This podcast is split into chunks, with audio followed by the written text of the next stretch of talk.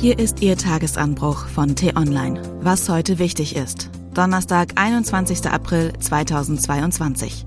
Seine Lügen könnten Boris Johnson das Amt kosten. Geschrieben von Florian Harms, gelesen von Anja Bolle.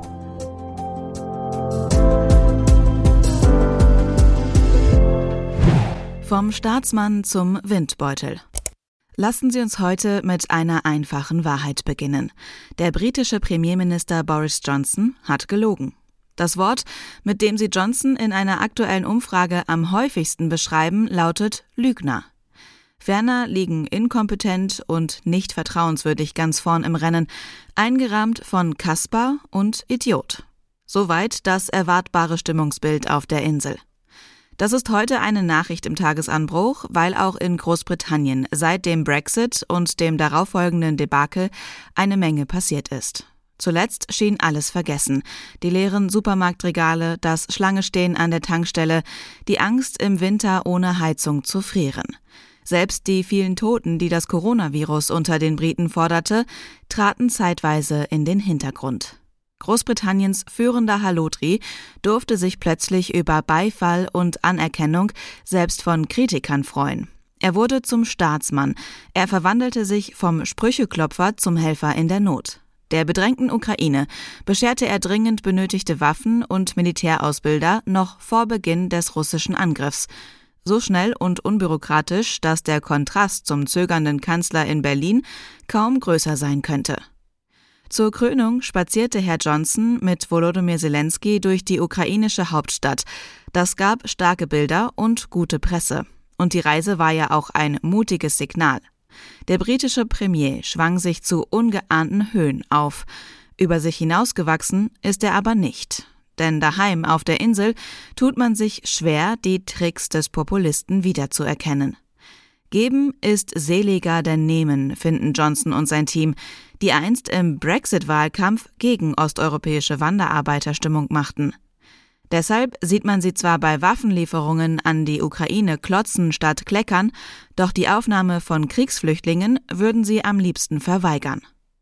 Das Thema ist unangenehm für den frisch gebackenen Staatsmann in der Downing Street, doch darüber redet jetzt kaum noch jemand. Denn nach seiner Ukraine-Mission holt ihn ein alter Skandal wieder ein. Partygate.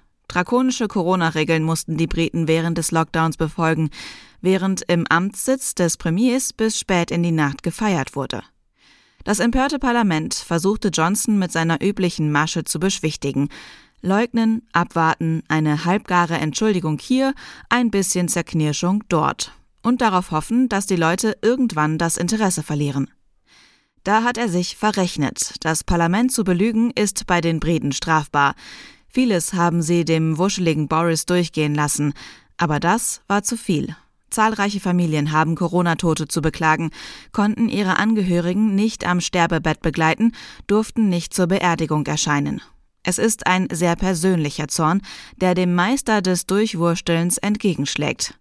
Es geht jetzt um Gerechtigkeit, und da sind die Briten empfindlich. Deshalb stimmt das Parlament heute darüber ab, ob es den Premierminister vor einen Untersuchungsausschuss zerrt.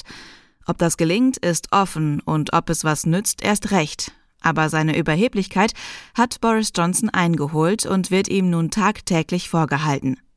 Der Staatsmann ist wieder zum Windbeutel geschrumpft. Die einfachen Wahrheiten bleiben eben unumstößlich. Was heute wichtig ist. Die T-Online-Redaktion blickt für Sie heute unter anderem auf diese Themen. In einem kleinen Kaff in Michigan wurde er unter dem Namen James Newell Osterbuck Jr. geboren. Zusammen mit David Bowie ist er nach Berlin gezogen, um dort Musik zu machen. Heute wird der Punkmusiker Iggy Pop 75 Jahre alt und zeigt immer noch gerne seine wilde Seite. Was bleibt noch von der Linkspartei? Drei Linke aus Hessen haben im Gespräch mit T-Online ihr Herz ausgeschüttet. Und im Kommentar dazu heißt es, diese Partei scheitert an sich selbst. Und Putin begründet seinen Angriffskrieg mit allerlei Behauptungen. Historiker Michael Wolfson erklärt im Gespräch mit T-Online, wie verlogen die sind. Diese und andere Nachrichten, Analysen, Interviews und Kolumnen gibt's den ganzen Tag auf t-online.de. Das war der T-Online-Tagesanbruch vom 21. April 2022. Produziert vom Online-Radio- und Podcast-Anbieter Detektor FM.